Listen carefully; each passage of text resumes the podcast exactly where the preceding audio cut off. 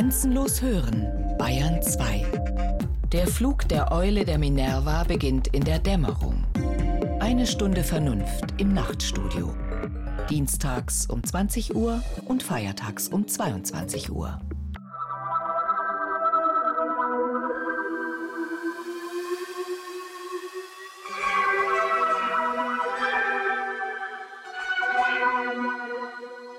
Für die beiden Böcke soll er Lose kennzeichnen. Ein Los für den Herrn und ein Los für Asasel. Aaron soll den Bock, für den das Los für den Herrn herauskommt, herbeiführen und ihn als Sündopfer darbringen. Der Bock, für den das Los für Asasel herauskommt, soll lebend vor den Herrn gestellt werden, um für die Sühne zu dienen und zu Asasel in die Wüste geschickt zu werden. Aaron soll seine beiden Hände auf den Kopf des lebenden Bockes legen und über ihm alle Sünden der Israeliten, alle ihre Frevel und alle ihre Fehler bekennen. Nachdem er sie so auf den Kopf des Bockes geladen hat, soll er ihn durch einen bereitstehenden Mann in die Wüste treiben lassen, und der Bock soll alle ihre Sünden mit sich in die Einöde tragen. Drittes Buch Mose, Kapitel 16, Vers 8 bis 21.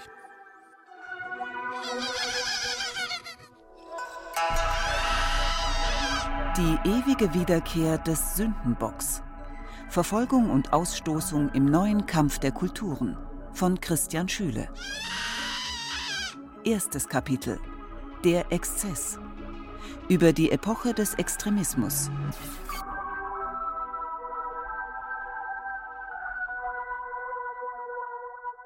Vor mindestens 2500 Jahren ist der Sündenbock auf die Welt gekommen und mit ihm das symbolische Opfer, das den Menschen von der Schuld erlöst. Vom ersten Versöhnungsfest des Menschen mit Gott, auf Hebräisch Yom Kippur, bis heute stellen sich seitdem für die Menschheit zwei entscheidende Fragen. Ist Tötung gerechtfertigt? Und ist Opferung legitimer Mord? In den vergangenen Jahren ist machtvoll zurückgekehrt, was seit Jahrzehnten überwunden zu sein schien der Kampf der Kulturen. Mit ihm, der ein Kampf um Werte und Normen ist, kehrte aber nicht nur die Gewalt als Eigenschaft des Heiligen zurück, sondern auch die Sehnsucht nach Schuld und einem Schuldigen. Heimlicher und unheimlicher Protagonist dieses ewigen Konflikts und meines Essays ist eine Figur, die bis vor kurzem aus dem europäischen Bewusstsein verschwunden zu sein schien, der Sündenbock. Der Sündenbock ist ein jüdisches Symbol der inneren Reinigung einer Gemeinschaft oder des sozialen Friedens einer Gesellschaft. Die Israeliten nahmen für diesen Ritus einen Bock, weil in den kargen Bergen des Jordanlandes weder Kühe noch Hunde lebten. Dort, wo in den Tälern und über den schmalen, steil steigenden Pfaden der edomitischen Bergwelt Jahu verehrt wurde, der Schutzgott des Bergvolks der Schasu. Yahu, der Landschafts-, Stammes-, Volks-, Stadt- und Gottesname, der übersetzt heißt, er erweist sich oder er stürmt. Aus dem stürmenden Berggott Yahu wurde vor 2500 Jahren der Universalgott Jahwe, der Schöpfer der jüdisch-christlichen Tradition. Ohne Opferritual ist er also nicht zu denken. Zur gleichermaßen faszinierenden wie abscheulichen Ironie der Weltgeschichte gehört die Tatsache, dass die Idee des Sündenbocks als Opfertier aus der jüdischen Kultur stammt und dass Jahrhunderte später Menschen die Rolle des tierischen Bocks einzunehmen hatten und es ausgerechnet Juden waren, die leibhaftig geopfert, sprich getötet wurden. Der griechische Begriff Holocauston heißt übersetzt vollständig verbrannt und das altgriechische Wort Holocautoma beschrieb in der europäischen Antike die Brandopferung von Tieren. Wobei die Juden während der Shoah im Dritten Reich nichts weniger waren als freiwillig in den Brand gehende Opfer. Welch Perversion des Begriffs. Aber sie dienten dem Nationalsozialismus für die leiblich-sinnliche Inszenierung einer kulturell homogenen Identität, für die Schöpfung einer Einheit des Volkes mit Liedern, Fahnen, Fackeln, Märschen die Opferung von Sündenböcken, von denen jegliche Empathie einer Menschenebenbildlichkeit abgezogen wurde, entwertete Menschen, die man zum alleinigen Verantwortlichen eines Vergehens erklärte, als nicht identisch ausgrenzte, ausstieß und für das höhere Ziel der Reinheit der Volksgemeinschaft zur Tötung aussetzte. Und heute? Immer noch Sündenbock, immer noch Opferung? Dachten wir nicht aus der Geschichte gelernt zu haben? Hoffte ich nicht, in der Entwicklung der Menschheit viel weiter zu sein? Die Vermutung liegt nahe, dass dort, wo Gewalt herrscht, immer Sündenböcke gebraucht und gesucht werden. Oder andersherum, dass dort, wo Minderheiten gejagt, verfolgt und ausgestoßen werden, immer Gewalt folgt. Aber warum? Die Menschen wollen sich davon überzeugen, dass ihr Unglück von einem einzigen Verantwortlichen kommt, dessen man sich leicht entledigen kann. Vermerkt der französische Kulturanthropologe René Girard. Ohne Geschichte lässt sich Gegenwart nicht verstehen, ohne den Sündenbock nicht die Geschichte. Die Mechanismen sind immer die gleichen, als schriebe man zehn Kapitel eines ewig gültigen Mythos. Der Sündenbock, so lehrt die Kultur- und Menschheitsgeschichte, steht am Anfang aller menschlichen Gesellschaft. Sein Mechanismus ist der Ursprung des Religiösen und des Heiligen. Er tritt auf in völlig verschiedenen Variationen und Gewändern, also muss man ihn in jeder Epoche aufs Neue identifizieren, aufs Neue erkennen und aufs Neue seine Spuren lesen lernen. Betrachten wir also zehn Kapitel lang unsere Gegenwart im Lichte der Geschichte und fragen, warum und inwiefern der Sündenbock in Zeiten fundamentaler Krisen durch Anklage und Beschuldigung dem Ziel dient, ethnische, politische oder soziale Identitäten zu stiften.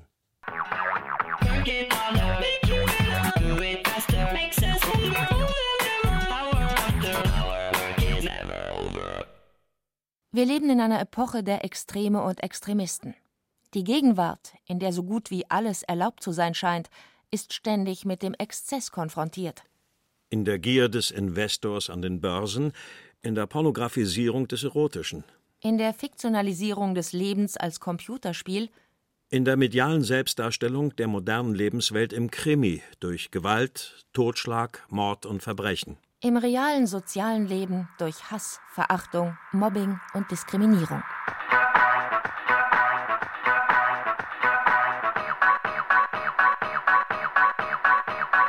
Die Entzauberung der scheinbar heilen, göttlich beschützten, magischen Welt durch den Exzess hat zum Verschwinden aller Tabus geführt.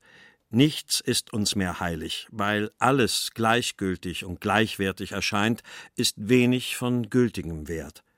Für Revolten sind die nötigen Tabus, die dafür zu brechen wären, abhanden gekommen und als Mitglieder der von Todes-, Versagens- und Existenzängsten getriebenen Risikogesellschaft sind wir permanent umgeben von Schmerz, Leid, Sterben und Tod, ohne dass wir uns erklären können, woher wir diese Ängste haben. Der Exzess ist die Steigerung der Steigerung, auf dessen Logik heutzutage alles Leben ausgelegt zu sein scheint. Infinites Wachstum der Wirtschaft, infinites Wachstum der Kreativität, infinites Wachstum des Wohlstands. Anreiz und zugleich Zwang zu Langlebigkeit, Optimierung, Effektivität. Anreiz und zugleich Zwang zum Höher, Schneller, Weiter. Am Anfang aller Gewalt steht immer eine Krise. Sie lässt sich weder räumlich noch zeitlich eingrenzen. Sie nimmt auf Grenzen und Verfassungen keine Rücksicht. Sie ist nur vage vorhersagbar und mit probaten Bewältigungsinstrumenten meist nicht beherrschbar. Stets liegt der Krise ein kultureller oder sozialer Konflikt zugrunde. Es handelt sich dabei immer um die Entdifferenzierung der kulturellen Ordnung, das heißt um den Verlust des eigentlich Sozialen. Bindungen zerfallen, Verbindlichkeiten zerbrechen, Institutionen stürzen. Das Vertrauen in den guten Gang der Dinge schwindet. Bei Reisen ins Ausland, die oft Reisen in fremde Kulturkreise sind, fiel mir immer wieder ein merkwürdiges Phänomen auf. Kam es zu einer individuellen persönlichen Begegnung zwischen Araber, Jude und Europäer, zwischen Muslim und Christ, zwischen einem anderen und mir, spielten kulturelle, will heißen religiöse, ästhetische, normative Unterschiede keine Rolle. Friedlich und einträchtig sprachen wir über Essen, Musik, Politik, ja über Glück, Gott und vielleicht die Ehe, jedenfalls die Schönheit und manchmal Traurigkeit des Lebens. Begriff man sich hingegen als individueller Repräsentant seiner Kultur, war durch das Wir sofort eine Abgrenzung eingezogen. Dieses Wir baute sich sogleich einen Gegner auf. Wir gegen die, unsere Kultur gegen eure, unsere Normen gegen eure. Dieses Dagegen signalisierte eine prinzipielle Bereitschaft zur Feindschaft. Und dann, wenn es von der persönlichen auf die repräsentative Ebene überging, stand unausgesprochen, aber machtvoll die Frage im Raum, wer passt sich wem an? Obwohl es in diesen Situationen keinerlei Anzeichen einer Krise gab, war dennoch etwas präfiguriert, das später einmal, würde es zu einem Exzess kommen, die Selektion eines Opfers ermöglichen könnte. Es ging also nicht um Rechtfertigung des eigenen gegen das Nicht-eigene, sondern um etwas tieferliegendes, darum, dass jeder soziale Frieden zu jeder Zeit unglaublich fragil ist. Und wir dem Zerfall, dem Ende, dem Sterben jederzeit womöglich näher sind als gedacht, auch hier und jetzt vor der eigenen Haustür. Dem Exzess des Lebens steht der Exzess des Todes gegenüber. Man könnte es das Todesparadoxon der Spätmoderne nennen. Während die meisten Individuen mit der Perfektionierung, Optimierung und Versicherung ihres Lebens beschäftigt sind, ist der Tod heutzutage allgegenwärtig. Einerseits in den Fiktionen etwa des deutschen Fernsehens, wo in einer Tour geblutet, geschlachtet, gemordet und gestorben wird. Andererseits in der Realität. Auf den Straßen und Plätzen im Irak, in Syrien und Afghanistan, seit kurzem auch in Paris, Brüssel, London und Kopenhagen wo Menschen hingerichtet, erschossen, enthauptet werden und wir per Live-Ticker über iPhone-Kameras und Social-Media-Plattformen zu authentischen Zeugen der Todesereignisse werden, zu virtuellen Gaffern. Dem Exzess der Gewalt wohnt eine unlösbare Spannung inne. Sie lädt sich auf und bildet Pole aus, an deren Enden sich Energien konzentrieren. Und dann geht die Jagd auf das Opfer los.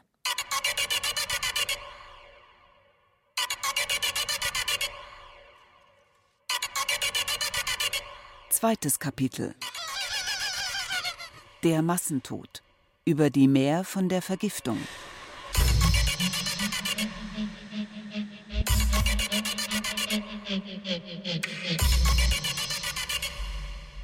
(1348) irgendwo im christlichen Norden Frankreichs. Der Dichter und Komponist Guillaume de Machaut lebt und arbeitet inmitten katastrophaler Ereignisse. Ratlos ist er, verstört, verängstigt und wütend. Um ihn herum sterben die Menschen, und das Sterben nimmt kein Ende. Täglich gehen Männer, Frauen, Kinder und Alte dahin, wahllos und massenhaft. Leichen türmen sich über Leichen, die Lebenden sind außer sich. Dorf für Dorf, Stadt für Stadt beklagt neue Tote. Das Sterben der Massen ist so rätselhaft wie unheimlich. Da schallt auf einmal der rettende, erlösende Ruf durch die Gassen die Brunnen sind vergiftet.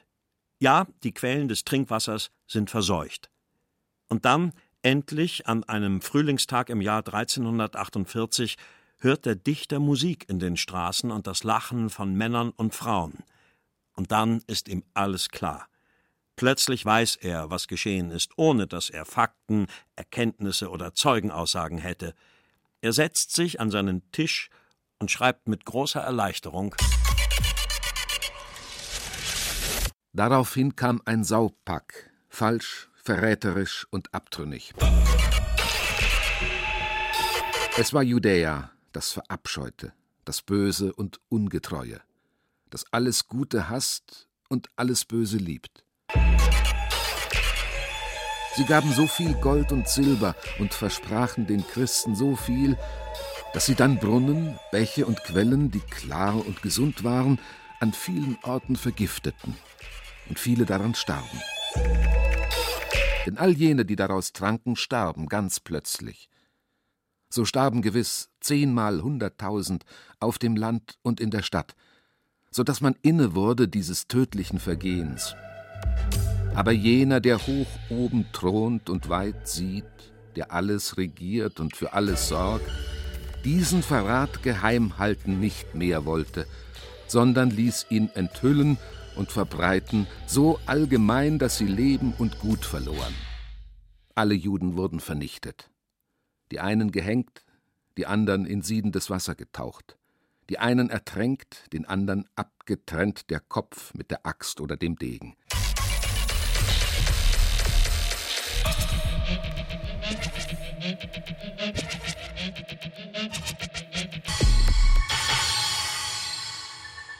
Die Massaker in den Dörfern und Städten sind wild und unerbittlich. Das Morden nimmt kein Ende, wie zuvor das Sterben keines genommen hatte.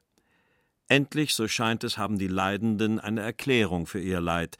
Die Juden sind es, die Juden tragen Schuld an jener Katastrophe, die die Christen im Norden Frankreichs dahinrafft. Die Juden haben die Brunnen vergiftet. Spannung entlädt sich, die Menschen sind erlöst, die Balance kehrt zurück. Das ist eine Lüge. Aber Guillaume de Machaut's Gedicht Le Jugement du Roi de Navarre, das Urteil des Königs von Navarra, ist das erste Zeugnis eines Phänomens, das durch alle Zeiten hinweg in allen Kulturen bis heute den Zerfall einer Ordnung beschreibt und für diesen Zerfall einen konkreten Grund konstruiert, in der Bestimmung eines Sündenbocks, im Pogrom als höhere Moral der Gerechtigkeit, in der Opferung einer bestimmten sozialen oder ethnischen oder religiösen Gruppe als legitime Strafe. Kann Gewalt legitim sein? Und für welches Vergehen wird mit Tötung gestraft? Für das Unerklärbare erlittenen Leids, für etwas, dessen Ursachen niemand kennt und in diesem Moment auch nicht kennen will, für etwas, dessen wahre Gründe man nicht wissen will. Man ist die Mehrheit der Masse, die einen Schuldigen braucht für das Plötzliche und das Unerklärliche. Ein Drittel der Bewohner Europas wurde zwischen 1347 und 1351 dahingerafft, ein geradezu apokalyptisches Ereignis. Erst sechs Jahrhunderte später ist der Schuldige gefunden und eindeutig identifiziert, das Stäbchenbakterium Yersinia pestis im Körper von Ratten. Schuld am massenhaften Tod der Christen Frankreichs waren nicht die Juden, Schuld war die Pest. Mit den Pogromen am Beginn der Neuzeit wird ein wichtiges Charakteristikum des ewigen Mythos vom Sündenbock offenbar.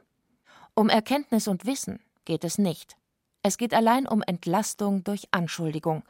Je schneller der Schuldige benannt ist, desto besser. Je personifizierter die Schuld sich verkörpert, desto erlösender. Eben das scheint mir die fast unbegreiflich große mentale Leerstelle des Menschen zu sein, dass er an Schuld glaubt und bereit ist, unbedingt einen Schuldigen zu suchen. Die Schuld ist das Verhängnis des Menschen zu allen Zeiten.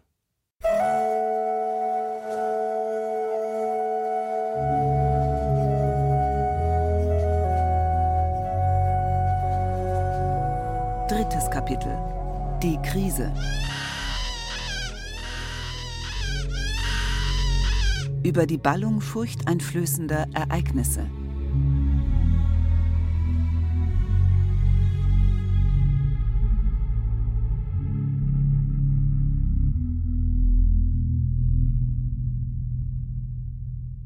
Der Euro ist in der Krise. Das Politische ist in der Krise. Politik als solche ist in der Krise. Die Glaubwürdigkeit, das Vertrauen, die Sicherheit. Der Kapitalismus, der Finanzmarkt, die Banken sind in der Krise. Die Hoffenden, die Liebenden, die Versöhnlichen, ja, der Mensch an sich ist in der Krise. Die Welt ist aus den Fugen. Das eigene erschüttert, der andere wird als Bedrohung empfunden.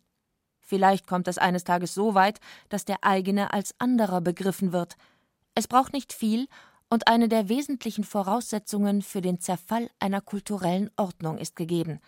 Unterschiede hören zu existieren auf, weil die Menschen nicht mehr an Unterschiede glauben oder Unterschiede nicht mehr respektieren. Es gibt dann keine Hierarchien mehr, keine Klassen, keine Funktionen. Schuld muss dann nicht mühsam ermittelt und justiziabel sanktioniert werden, für Ermittlung und Rechtsprechung ist keine Zeit mehr. Die Stimmung brodelt. Ein Flirren, Rauschen und Raunen, ein hysterisches Außer-sich-Sein, ein explosives Gemisch aus Stimmungen und Stimmen, und dann genügt ein Funke der Anschuldigung. Angesichts einer schwindenden Kultur fühlen sich die Menschen ohnmächtig. Es kommt ihnen aber nicht in den Sinn, sich für die Ursachen zu interessieren und dank besserer Kenntnis auf sie einzuwirken. Diese Sätze stammen aus der Feder des französischen Kulturanthropologen René Girard. Ich stieß auf Girards Ausführungen während einer Reise nach Israel, ein Land in einer permanenten Ausnahmesituation.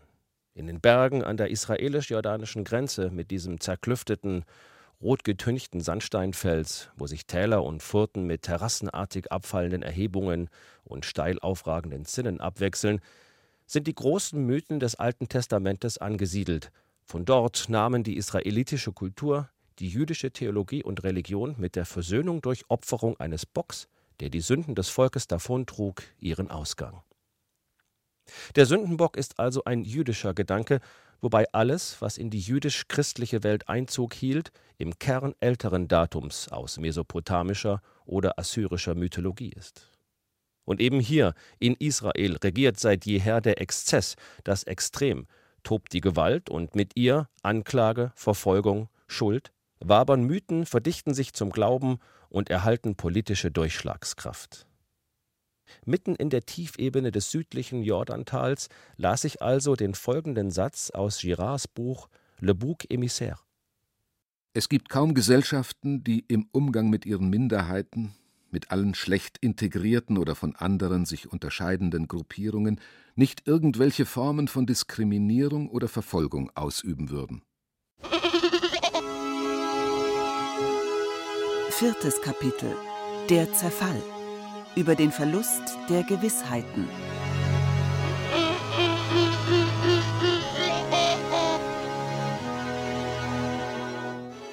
Mit nichts scheint der Mensch schlechter zurechtzukommen als mit der Unberechenbarkeit komplexer Krisen und der Unerklärbarkeit seiner eigenen Ängste ohne zu delegierende Schuld. Beides aber, das Unberechenbare wie das Unerklärbare, charakterisiert die durchrationalisierte Lebenswelt unserer Tage, in der nach Möglichkeit nichts dem Zufall überlassen bleibt und das Leben weitgehend nach Kosten-Nutzen-Kalkulationen organisiert wird. Das auf sich gestellte Individuum handelt sich einen Burnout oder eine veritable Depression ein. Man hört von einer Zunahme der Erschöpfungszustände. Kann eine Ordnung gut, gerecht und den sozialen Frieden fördernd sein, wenn sich mehr und mehr Menschen darin als Opfer empfinden? It, it,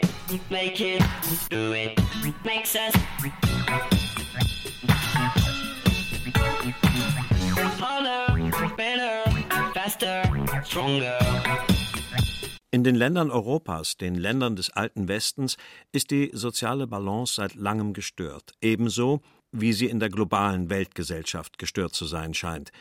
Für beide Störungen stellen sich dieselben Fragen. Wer trägt die Schuld an der Störung und wer hat die Verantwortung? Dem christlichen Westen wird das Verbrechen angelastet, durch die Gewalt der Arroganz, Ignoranz, moralischen Verderbtheit und wirtschaftlichen Ausbeutung den Islam zu entwerten.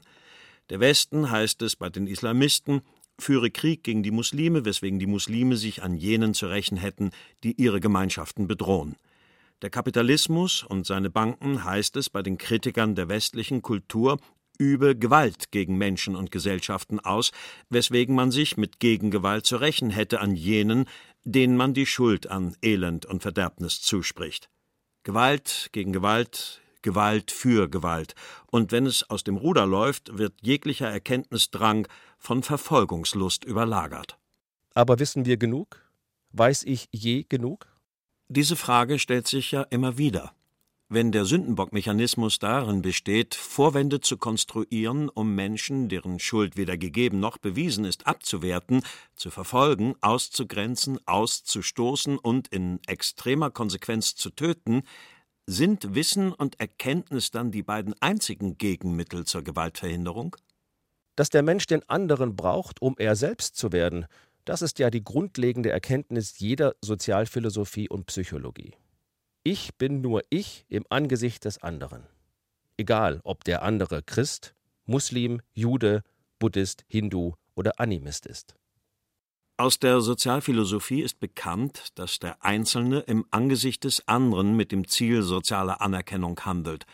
Aus der chassidischen Philosophie Martin Bubers ist zu lernen, dass das Ich sich nicht ohne Du, dass es sich nicht ohne das zwischenmenschliche Wir zum Ich konstituiert.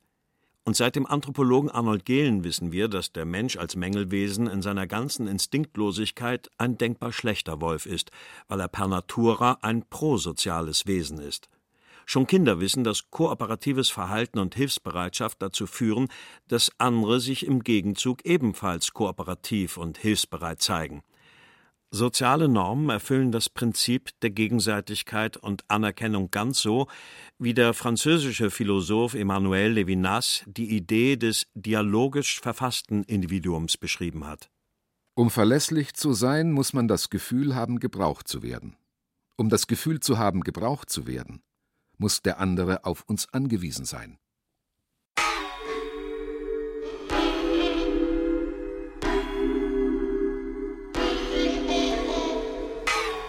Fünftes Kapitel Das Fremde Im Mythos des Sündenbocks erhebt sich machtvoll die Frage nach dem Fremden. Mit dem Fremden ist nicht etwa der Ausländer an sich gemeint, nicht der Spanier, Amerikaner oder Italiener, nicht der Chilene, Schwede oder Brite. Der andere als Fremder ist der Syrer, Afghane, Iraker, der Ghanaer und Nigerianer. Warum? Weil er das kulturell andere darstellt, welches das kulturell eigene in Frage stellt. Das Fremde wird durch nichts näher bestimmt als allein durch die Abweichung vom eigenen. Es ist das sichtbar Uneigene. Xenophobie ist die offene und latente Aversion gegen das Fremde, weil es als das kulturell, sozial und religiös andere, das eigene Werterevier, den eigenen Normenraum, die eigene Sozialhierarchie bedroht. René Girard Je größer die Abweichung, nach oben wie nach unten, vom gängigen sozialen Status, umso größer das Risiko der Verfolgung. Nichts hält sich in der von Menschen gemachten Kulturgeschichte offenbar hartnäckiger als die Sehnsucht nach undifferenzierter Abwertung des anderen ohne Kenntnis seiner Person und Persönlichkeit. Die Verfolger brauchen vor allem in aufgeladenen Zeiten einen Grund zwischen sich und den anderen zu unterscheiden. Immer geht es dabei um Reinheit und Hygiene, um Selbsterhaltung durch Schutz, einerlei, ob der Feind identifiziert und überführt ist oder eben gerade nicht. In Belgien, Frankreich, Großbritannien und Deutschland werden seit einiger Zeit Juden verfolgt, attackiert, angepöbelt. In Indien werden Moslems verfolgt, in Pakistan Hindus. In Europa töten Muslime Juden, in Israel grenzen Juden Muslime aus. In der Türkei attackieren Muslime Christen, in Russland verfolgen Rechtgläubige Schwule. Bei jeder kollektiven Verfolgung suchen die Verfolger den anderen als Schuldigen, gegen den sich eine Menge, ein Mob, eine Masse zusammenrottet. Dazu nochmal René Girard. Die Glieder der Menge sind immer potenzielle Verfolger. Träumen Sie doch die Gemeinschaft von den sie korrumpierenden Elementen, von den sie unterwandernden Verrätern zu reinigen.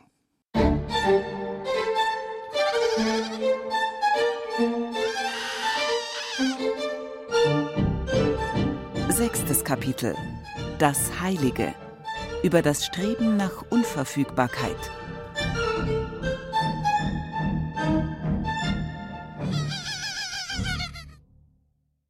Der Kampf der Kulturen ist keine Chimäre, er ist Realität. Der amerikanische Politikwissenschaftler Samuel Huntington hat nach dem Ende des Kalten Kriegs diesen Begriff geprägt. Er bringt die These eines Konflikts zwischen dem amerikanisch-westlichen und dem islamischen wie dem chinesischen Kulturraum auf den Punkt. Gut 20 Jahre später muss ich einräumen, ja, es gibt ihn, den Konflikt der Kulturen, der immer öfter als gewaltsamer Kampf ausgetragen wird. Radikale Juden gegen Muslime radikale Christen gegen Homosexuelle, radikale Islamisten gegen Christen und alle gegen Juden. Ein Konflikt zwischen absoluten und relativen Wertvorstellungen um maximale Geltung. Der Konflikt der Werte und Normen ist über das Religiöse hinaus auch ein Konflikt der Ordnungssysteme, Demokratien gegen Autokratien. Überall dort, wo Demokratie herrscht, werden absolute Letztbegründungen bewusst verweigert Überall da, wo im Namen eines Gottes oder eines absoluten Ideals gemordet wird, braucht man hingegen eine Offenbarung als Letztbegründung. Der Konflikt zwischen dem westlich-christlichen und dem islamischen Kulturkreis ist im Kern ein Konflikt um den Begriff des Heiligen. Die säkularisierten westlichen Gesellschaften haben keine Vorstellung mehr vom Heiligen als dem unverfügbaren Letzten. Ihr höchster Wert ist die Unverfügbarkeit des irdischen Individuums. Das heißt, das Individuum genießt unbedingte Autonomie. Ihm ist ohne Ansehen der Person und ihres Glaubens prinzipiell Würde zugeschrieben. Das Heilige aber braucht weder Gründe noch kennt es Begründungen. Es ist ungeheuer simpel und jeder persönlichen Verantwortung enthoben. Im Namen göttlicher Gerechtigkeit ist jedes Verhalten gerechtfertigt, das ihr Folge leistet. Unter das Heilige kann alles Mögliche subsumiert und deshalb alles andere mit dem Verdikt der Gotteslästerung ausgeschlossen werden.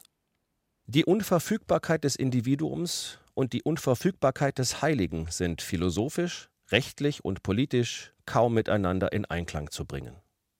Tragischerweise ist die offene Gesellschaft einer freiheitlichen Demokratie weitgehend wehrlos gegen jede geoffenbarte Form eines Fundamentalismus. Aber ist nicht auch das Recht ein Glaubenssystem? Und muss man an die Objektivität der Wissenschaft als eine in sich logische Ordnung nicht auch glauben, obwohl die große Erkenntnis der modernen Philosophie ja gerade darin besteht, keine endgültige Wahrheit, keine Objektivität, keine Absolutheit mehr anzuerkennen? Die Quintessenz meiner Reisen in andere Kulturkreise bestand und besteht in der Einsicht, dass jede Gesellschaft eine hinreichende Begründung für das ihr eigene Wertesystem besitzt, für die ihr eigenen Traditionen, für die ihr eigenen Normen. Die Relativität absoluter Wertesysteme aber macht jede Vermittlung äußerst schwierig. Ob muslimisch, christlich, jüdisch oder antitheistisch, jeder Fanatismus entsteht durch eine übersinnliche Verkündigung, durch die scheinbar unhinterfragbare Offenbarung einer absoluten Wahrheit. Der zurückgekehrte Kampf der Kulturen im 21. Jahrhundert ist also letztlich nichts anderes als die Kriegserklärung des Heiligen gegen das Individualistische. Die Kämpfer des Heiligen erwählen das westliche Individuum als Sündenbock für jenes Leid, das die Ungläubigen den wahrhaft Gläubigen angeblich antun. Siebtes Kapitel Der Dschihad über den Heiligen Krieg inmitten unserer Gegenwart.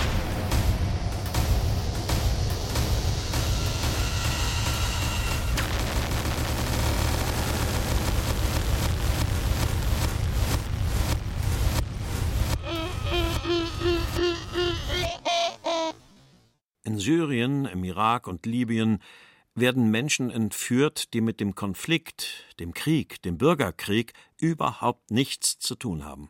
Es sind amerikanische Fotografen, britische Entwicklungshelfer oder japanische Journalisten. Ihnen gemeinsam ist die Zugehörigkeit zu einem imaginären Feind, dem Westen, genauer der westlichen Wertegemeinschaft. Der Westen, das Abendland also, vertritt einen in vielen Kriegen und Kämpfen gewonnenen, mit viel Blut und Leid erkauften Kodex von Werten und Tugenden. Religionsfreiheit, Repräsentation, Autonomie, Individualität und Selbstbestimmung. Werte, die so konstruiert sind, dass sie für eine gute soziale Ordnung das Heilige als Regelinstanz nicht mehr benötigen. Der westliche Mensch regiert sich selbst, höchstinstanzlich garantiert durch Vernunft und repräsentative Demokratie. Aus der Sicht der Entführer ist der Westen hingegen das Reich des Unmoralischen, das seine imperiale Herrschaft zum Schaden, Schmerz und Elend der Muslime errichtet. Völkerrechtswidrige Angriffskriege haben gewaltsam Demokratie, Selbstregierung und Selbstbestimmung aufgepfropft. So empfinden es viele im Stolz verletzte Araber. Das führt dazu, den Westen als Schuldigen ihres Leides anzuklagen. Und daraus folgt nun Rache. Die Ästhetik ihrer Inszenierung ähnelt jener der muslimischen Männer und Frauen als Terroristen im US-Gefängnis in Abu Ghraib und die Inszenierung ihrer erzwungenen Unterwerfung unter das Regime amerikanischer Herrscher. Oder jener in Guantanamo, der Inszenierung einer Entmenschlichung durch Kutten und Fußketten. Ein rechtlicher Ausnahmezustand eines vermeintlichen Kampfes gegen den Feind.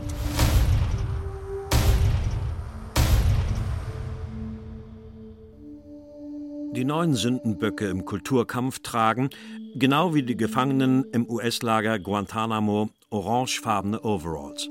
Gotteskämpfer führen die Todgeweihten vor, lassen sie im Wüstensand auf die Knie gehen, hilflos, gefesselt, entmachtet. Sie lassen sie, die Repräsentanten des aus ihrer Sicht gewaltsamen Westens, sich selbst anklagen, ihren Kulturkreis, ihre Normen, ihre Regierungen. Erniedrigt und mit kahlgeschorenem Kopf, vor seinem Henker kniend, als sei er dankbar, von ihm geopfert zu werden, sagt im August 2014 der amerikanische Fotojournalist James Wright Foley scheinbar freimütig und gut vernehmbar in die Kamera des Islamischen Staates Ich rufe meine Freunde und Familie auf, gegen meine eigentlichen Mörder vorzugehen, die amerikanische Regierung. Was mit mir passiert, ist die Folge ihrer Selbstgefälligkeit und ihrer kriminellen Handlungen. Foleys Henker in schwarzem Gewand das Messer in der linken Hand haltend, ergänzt mit hohem Pathos Wir sind eine islamische Armee und ein Staat, der von vielen Muslimen weltweit anerkannt wird. Ein Angriff auf den islamischen Staat ist ein Angriff auf alle Muslime. Jeder Versuch von Ihnen, Obama, den Muslimen das Recht auf ein sicheres Leben im Kalifat zu verweigern, wird zu einem Blutvergießen führen.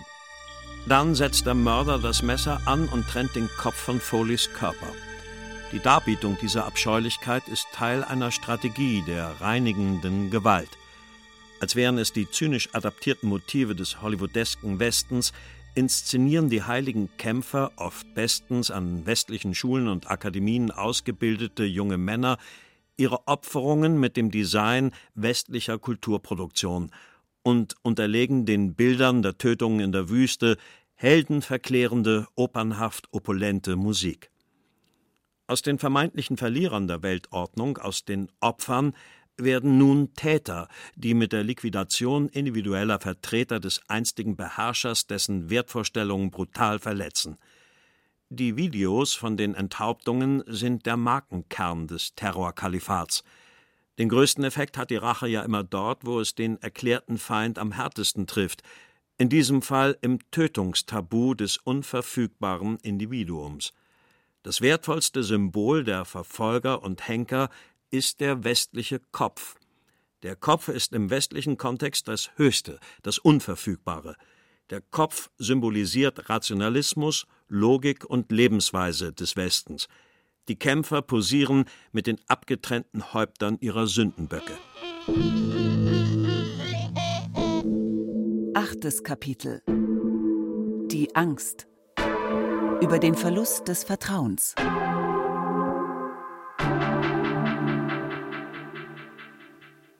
Der Einzelne als Teil einer ausdifferenzierten Gesellschaft muss mit der Stabilität seiner Umwelt rechnen können. Er braucht zum guten Leben Urvertrauen. Vertrauen schafft Sicherheit, und nichts ersehnt sich der Zeitgenosse bekanntlich mehr als eine Vollkaskopolice für sein eigenes Leben, das Urvertrauen, das vormonotheistische Religionen in die Natur legten, übereignen entmythologisierte Säkulargesellschaften heute der Technik. Gerät dabei irgendetwas aus dem Rhythmus, gibt es Energieblackouts, Zusammenbrüche des Nahverkehrs, Börsencrashs. Der Einzelne fühlt sich austauschbar, unwissend, ohnmächtig, entbehrlich, nutzlos. Das Kontingenzgefühl steigt. Die Überzeugung also, dass er, der Mensch, zwar da ist, es aber nicht sein müsste. Mehr noch, dass es kosmisch betrachtet keine Notwendigkeit gibt für ihn, den einzelnen Menschen und für den Menschen an sich. Die Zunahme der Informationen und des Wissens, die Ausweitung des Erkenntnisapparats hat ja nicht zu einer Zunahme menschlicher Weisheit geführt. Die beiden größten Existenzfragen, von wo man komme und wohin man gehe, sind durch präziseste Technologie und höchst raffinierte Rationalität nicht zu lösen. Deshalb haben selbst bei hochgebildeten Individuen apokalyptische Szenarien eine derart hohe Attraktion, weil sie auf ein Reich religiöser Romantik verweisen, in dem nichts gezählt, gemessen, geprüft, bewiesen und begründet werden muss. Ich spüre diesen Verhängniszusammenhang oft genug am eigenen Leibe als verlöre ich, permanent mit Krisennachrichten beschossen, die Mündigkeit zur selbstbestimmten Weltwahrnehmung. Und dann fühle ich mich hilflos, während das Katastrophische zum Normalfall und der Normalfall zur Dauerbedrohung gerät.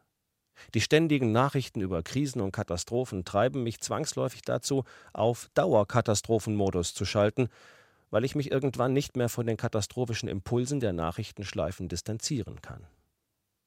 Der permanente Katastrophenmodus treibt jeden Menschen, unabhängig von Bildung und Schicht, in ein existenzielles Notprogramm, Er ist innerlich getrieben, selbst wenn er nach außen ruhig wirkt. Work it, make it, do it, makes us harder, better, faster, stronger.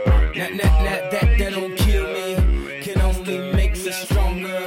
I need you to hurry up now, cause I can't wait much longer. I know I got to be right now, cause I can't get much stronger. Man, I've been waiting all night now. Ein inneres Getriebensein bei äußerer Ruhe. That's how long I've been on ya. Bei Stress, Ungeduld, Überforderung und Spannung kann es in Aktionen münden. In völliger Überreizung wird Ausweglosigkeit zum dominanten Gefühl. Vorformen des Katastrophischen sind in allen Verwerfungen gegeben, die außer Kontrolle zu geraten scheinen. Oft sind es schwelende soziale Konflikte, die nicht mehr auf der Basis von Schuld und Sühne, von Person zu Person direkt auszufechten sind. Und was folgt daraus?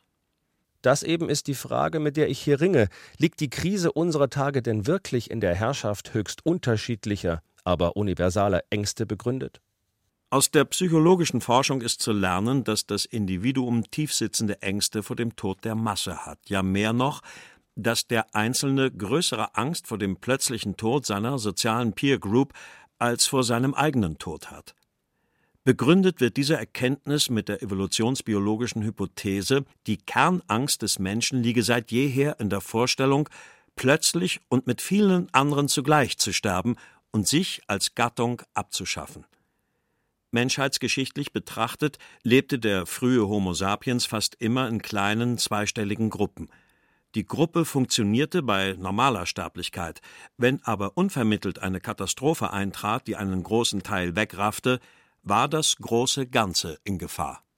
So scheint es tatsächlich zu sein. Denn eine der Grundgesetzlichkeiten spätmoderner Identität ist in der Gleichsetzung von Sein und Haben und der schichtübergreifenden Hegemonie von Verlustängsten zu suchen.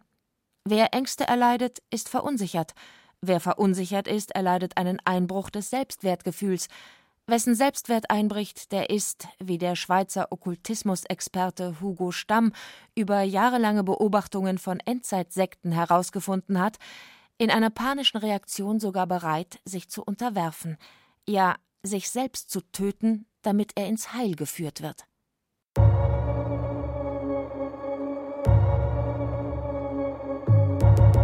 Neuntes Kapitel der Glaube. Über die Rückkehr der Religion.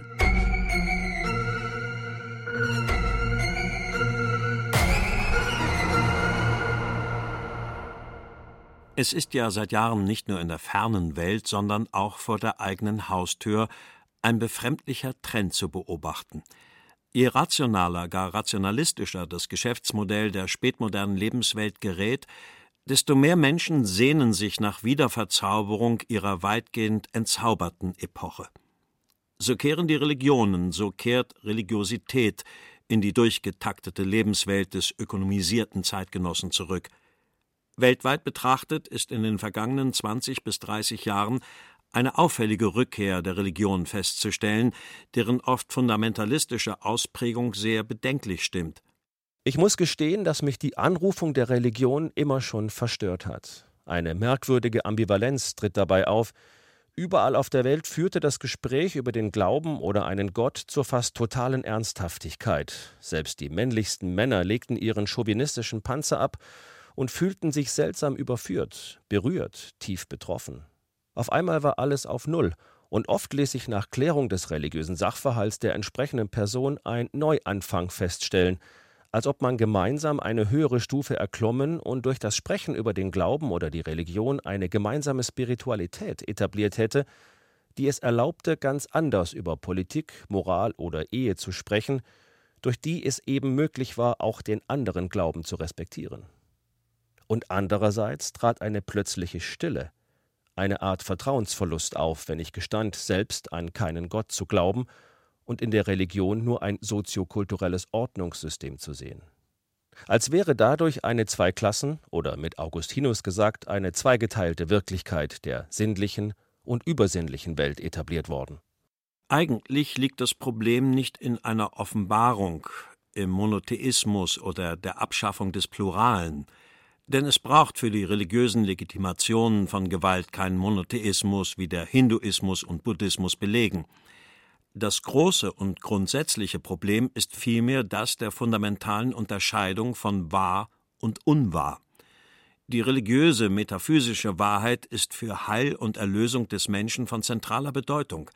Immer geht es darum, das Wahre vor jeglicher Bedrohung zu schützen. Je mehr Menschen an diese magische Wahrheit aber tatsächlich glauben, desto gefährlicher wird ihre irrationale Wucht. Für den US-amerikanischen Politologen Benjamin Barber bringt die vom Kapitalismus beherrschte Globalisierung der Welt zugleich ihre Gegenbewegung hervor, eine religiös motivierte Tribalisierung in Form neuer Fundamentalismen.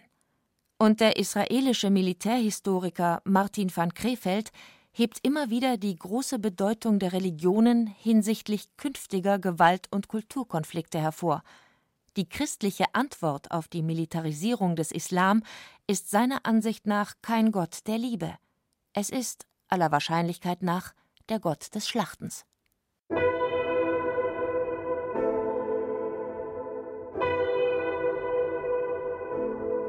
Zehntes Kapitel Die Hoffnung über die Sehnsucht nach Versöhnung.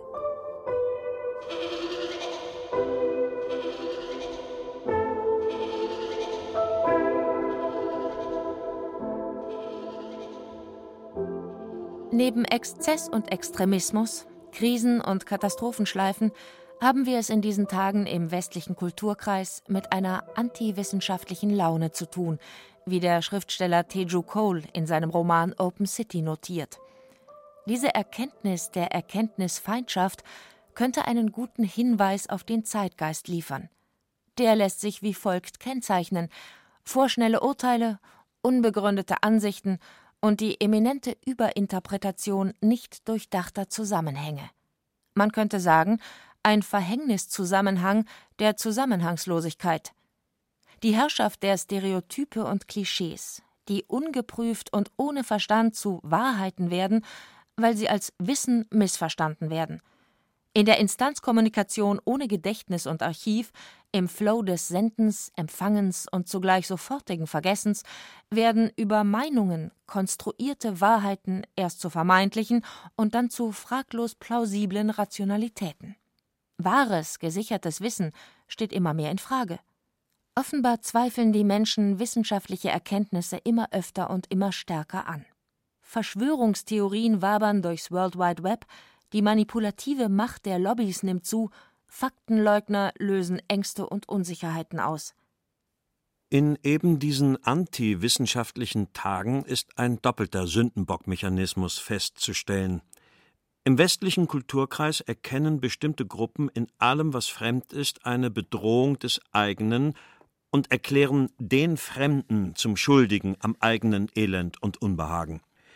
Der vom Westen als Fremde stigmatisierte hingegen erkennt in ihm, dem Westen, wiederum den Grund aller Verfehlungen seiner Gemeinschaft Exzess, Extrem, Gier, Pornografie, der Ausbund an Ungläubigkeit, Unkeuschheit und fehlender moralischer Absolutheit. Im einen Fall erklärt der Westen den Muslim zum Sündenbock, über dessen Opferung sich die Wertegemeinschaft in ihrer moralischen Identität stabilisiert – und nun im anderen Fall folgt als Reaktion im Kreislauf von Schuld, Rache und Gewalt die Gegengewalt gegen den Gewalttätigen. In allen Fällen legitimiert die Definition des anderen als schuldhaft und schädlich die Aggression und Verfolgung im Namen einer höheren Wahrheit. Und das macht den neuen Kampf der Kulturen so problematisch, dass ein womöglich ewiger Kreislauf aus Gewalt, Rache und Gegengewalt auf die Welt zurollen könnte. Ich kam bei aller Ahnung, in einer unwissenschaftlichen Zeit zu leben, letztlich zu folgender Erkenntnis. Ein Sündenbock ist nie wirklich schuldig. Er wehrt und rächt sich nicht. Das lässt ihn so verführerisch und attraktiv sein. Sein Sinn besteht in der durch ihn wiederhergestellten Einmütigkeit der Gruppe, die ihn verfolgt und ausstößt. Diese Einmütigkeit wird höher veranschlagt als das individuelle Lebensrecht des Einzelnen was gut zu begreifen, aber schlecht zu akzeptieren ist. Im Gegensatz zum religiösen Denken archaischer und dem Heiligen verpflichteter Gesellschaften wissen die an das rechtsstaatliche Denken Gläubigen, wie der Sündenbock-Mythos funktioniert. Sie wissen, dass der immense Fortschritt der europäischen Aufklärung darin besteht, jeden Menschen immer als Zweck seiner selbst und niemals als Opfer und also als Mittel zum Zweck anzusehen. Sie wissen, aus den Erfahrungen der katastrophalen Selbstvernichtung hoffentlich klug geworden, dass man den Einzelnen an sich, welcher Hautfarbe, welcher Religion, welcher sexuellen Orientierung und welcher Herkunft auch immer, unter keinen Umständen opfern darf. Es gibt ihn bereits, diesen einen Satz, der zum Nukleus einer universalen Moral, zum Sittengesetz einer globalisierten Humanität, zur Grundlage einer weltbürgerlichen Ethik werden könnte. Er lautet Wer einen Menschen tötet, tötet die ganze Menschheit. Ein unendlich wichtiger Satz. Wo er steht? Im Koran, Sure 5. Der Grad zwischen minoritärer Verfolgung durch einige wenige und kollektiver Verfolgung durch den Mob der Masse ist ein schmaler. Eine Zivilgesellschaft muss deshalb, um als Gesellschaft zivil zu bleiben, alles daran setzen, dass in Zeiten von Dauerkrise und Katastrophenmodus die schweigende Mitte nicht dazu übergeht, in der Opferung des Fremden die Erklärung für eine erlittene Kränkung, für Ängste oder Unterlegenheit zu entdecken. Aufklärung heißt einerseits, die göttliche Offenbarung als Mythos, als Lüge und Kampfbegriff zu entlarven und an die Stelle der höchsten göttlichen Instanz das Recht gesetzt zu haben. Vom Heiligen zum Recht. Das ist der Weg der europäischen Demokratien zu dem, was deren Politiker unsere Werte nennen. Aufklärung beginnt aber ebenso mit dem Verstehen des anderen, dem Wissen um seine Herkunft und der Widerlegung von Fiktionen, falschen Fakten und Stereotypen. Beides gleichermaßen ist das Erbe Europas, das sollte es zumindest sein, und jede Generation ist aufs neue aufgerufen, es zu pflegen, zu hüten und zu heiligen, wie eine säkulare Gottheit.